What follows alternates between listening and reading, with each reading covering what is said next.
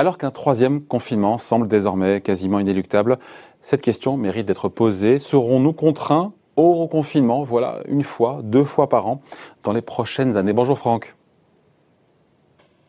Franck de Dieu je vous entends Bonjour, bien, directeur adjoint de la rédaction de, Marianne.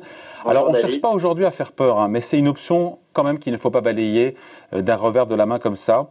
Euh, du fait de tous les, multiples variants, voilà, on peut, on peut, pourquoi pas, imaginer le pire. Et déjà, ce, ce serait quoi un pays longtemps sous coronavirus, selon vous? Bah, D'abord, il, faut rappeler le, changement d'état d'esprit. À Bercy, comme dans tous les instituts de, conjoncture, on nous promet un retour à la normale en 2021. Souvenez-vous, David, il y avait le marasme de 2020, mais on va avoir un retour euh, à meilleure fortune. Eh bien, au fur et à mesure que les, que les semaines se passent, euh, on s'aperçoit que les économistes revoient à la baisse leurs prévisions. Et donc, euh, effectivement, l'idée d'un confinement ciblé ou serré euh, amène avec elle l'idée de la récession. Donc, évidemment, il faut se poser la question, un peu, je dirais, difficile à imaginer, mais une vie économique avec cette épée de Damoclès virale au-dessus de la tête, à quoi ça pourrait ressembler. donc un Covid qui ne disparaît pas, qui est là de manière euh, rémanente, plus ou moins permanente, et qui contraint donc à des confinements une fois ou deux par an. Et donc on se dit quoi C'est la fin de la croissance Il n'y a plus de croissance? Alors, euh, en fait, euh, peut-être, parce que vous savez, sur, en gros, il y, a une loi assez immuable en économie, c'est que pour qu'il y ait de la croissance, à long terme, il faut au moins deux ingrédients. Le premier, c'est celui de la démographie. Et là, on voit qu'il y a un souci sur la démographie. Hein.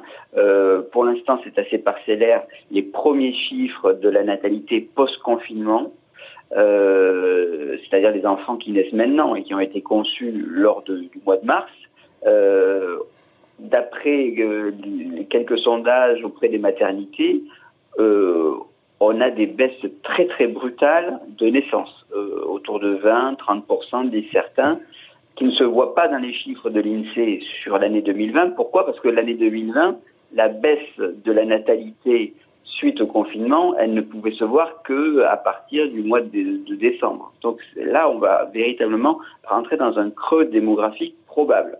Deuxième élément pour créer de la croissance. Oui, il faut le rappeler, vous le disiez, c'est la somme et la croissance potentielle, c'est la somme en fait de la croissance démographique et de la croissance de la productivité.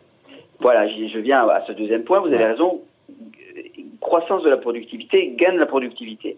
Et là, sur ce front-là, il y a un problème, c'est que euh, effectivement, le problème antérieur, antérieur au Covid. Oui, un problème antérieur au Covid, mais si vous voulez, il y avait une sorte d'espérance en disant le numérique va nous faire quand même gagner des points de productivité, même si cela est discutable. Mais le, imaginer de vivre avec la menace euh, de, de, virus euh, au bureau à l'usine, au boulot, ça veut dire quand même une baisse de productivité par personne. Tout simplement, dans les chaînes de fabrication, euh, vous êtes moins nombreux, vous devez faire plus attention, vous avez des protocoles sanitaires qui quand même conduit à, ce qu'il y ait une baisse d'ailleurs de productivité. D'ailleurs, les, sondages, les premiers sondages dans le domaine du bâtiment, dans le domaine de l'industrie montrent que effectivement il y a les, patrons redoutent une baisse de productivité euh, à terme. Alors, l'idée du patronat, c'est de se dire, au fond, comment euh, lutter contre la baisse de productivité? On n'a qu'à augmenter la durée du travail. Le problème, c'est qu'en ces temps de chômage, euh, qui est massif avec des plans sociaux, si vous augmentez les heures de travail, eh bien, vous, privez, s'il y a un peu minimum de je dirais, de frissonnement économique de réembauche, puisque vous augmentez les heures sup, etc. Donc, euh, il est clair que dans ces conditions-là, les pays qui sont les moins regardants en matière de sécurité sanitaire, où on pourrait imaginer que eux ne vont pas avoir une baisse de productivité, eh bien là, ils auront un nouvel avantage. Et si ces pays-là sont des pays low cost, je pense par exemple à la Chine, qui parvient à avoir, si tu veux, si vous voulez, un avantage relatif par rapport à nous, eh bien, on peut imaginer que la hausse de productivité plus des salaires moins chers, eh bien, ça va être quand même un problème pour notre industrie. Oui, mais le télétravail, Franck, est-ce que c'est pas un bon moyen pour le coup bah, de rebooster un petit peu cette productivité? Alors, euh, cette question-là, euh, elle est très discutée. Euh, chez les économistes, chez les sociologues. Bon, dans il y a eu une sorte de deux temps. Dans un premier temps, il y avait une certaine, un certain consensus pour dire que ça pouvait augmenter, ah. faire augmenter la productivité. Euh, on a parlé de 20% euh, à partir du moment où vous n'avez pas euh, de temps de trajet, etc. Bon. Euh, et d'ailleurs, ça avait été à la fois soutenu par le patron qui se disait bah, très bien, euh, non seulement on augmente la productivité, mais à terme on pourrait imaginer faire des économies, faire des économies sur les, les loyers, les loyers, les bureaux ou même le flex office, etc. Et même certains salariés qui pouvaient voir une forme d'autonomie, euh, à, l'égard de la hiérarchie et donc voilà. Aujourd'hui, dix mois après, on sent qu'il y a un changement d'état d'esprit au regard de ce télétravail. Et euh, moi, je ne vais pas être trop péremptoire sur ce sujet, mais les critiques dominent. Vous avez euh, moins de communication, moins d'humanité, euh, des confusions entre la sphère privée et la sphère publique, et donc la sphère de travail, pardon. Donc, c'est pas si évident à terme que, la, que le télétravail augmenterait la productivité. Mais dans cette configuration d'un Covid qui est là, qui reste, euh, qui continue de circuler pendant plusieurs années et qui entraîne des reconfinements, est-ce qu'il ne faut pas apprendre bah, à vivre euh, longtemps avec ses conséquences économiques? Et là, on se dit, mais ok, d'accord, mais comment? Alors, Il va pas me dire qu'il faut fermer le pays, non? Ben, C'est-à-dire que non, il ne faut pas fermer, mais si, si on se dit, on a une baisse de la productivité, euh, sachant que des pays qui sont moins regardants sur les risques sanitaires auront un avantage sur nous, dans un univers ouvert de libre-échange, plus euh, le télétravail qui n'augmenterait pas la productivité, euh, plus l'absence de démographie dynamique, eh bien, il faut réimaginer quelque chose. Alors, bien sûr, pas se reformer, se, refermer, pardon, mais relocaliser, refuser les lois brutales du libre-échange, euh, ne plus se mettre en concurrence avec des pays qui vont associer des prix du travail très bas et une productivité qui augmente. Euh, donc accepter de payer plus cher les, produits. Donc euh, imaginez qu'il y a un peu plus d'inflation.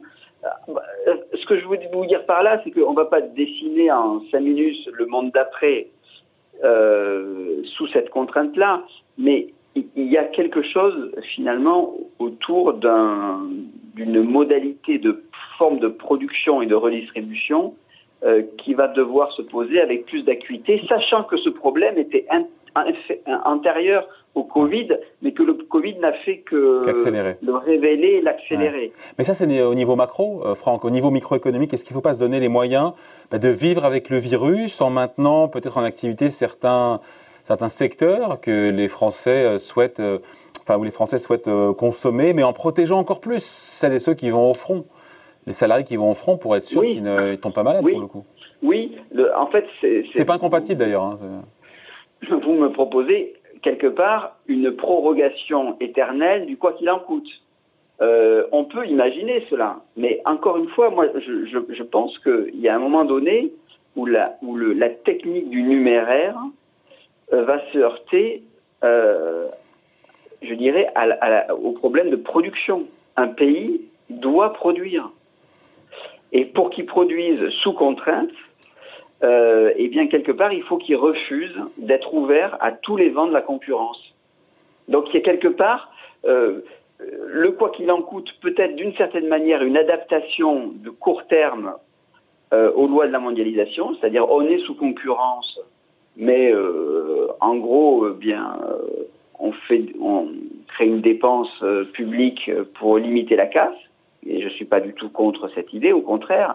Ah. Mais il y a un moment donné, où il faut que le, le qu'il y ait une assise productive d'un pays. Surtout s'il n'y a pas assez de démographie et de naissance. Mais l'idée étant de, effectivement de maintenir cette assise productive, mais encore une fois de donner plus de sécurité sanitaire à celles et ceux qui seront au front et qui iront travailler dans les secteurs pour le coup où on peut tomber malade. Oui, effectivement. Et si vous ciblez le quoi qu'il en coûte sur les premiers de corvée, ça supposerait quand même aussi des primes euh, conséquentes sur les salaires. Euh, ça, c'est tout à fait légitime. Après, la question de savoir, euh, est-ce qu'on on, on, on, paye 20% de chiffre d'affaires euh, pour des, des, commerçants qui sont fermés. Enfin, il y a un moment donné où c'est pas possible. Hmm.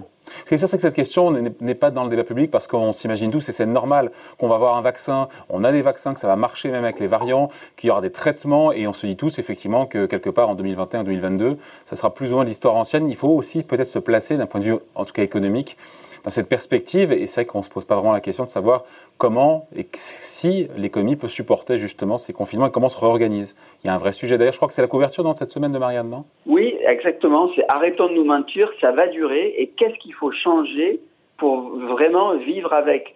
Cette idée-là, elle est peut-être euh, tabou, mais nous, nous levons le tabou. L'idée de se dire, bien sûr, il y aura des, les, le, la vaccination va s'accélérer. Bien sûr, euh, les nouveaux variants vont pas tous décimer, euh, bah, mais il faut se mettre dans l'idée que, euh, en gros, il y a, y a une sorte de d'exposition à des virus et que le, il faut, il faut se donner le droit de repenser les modèles à l'aune de ce problème.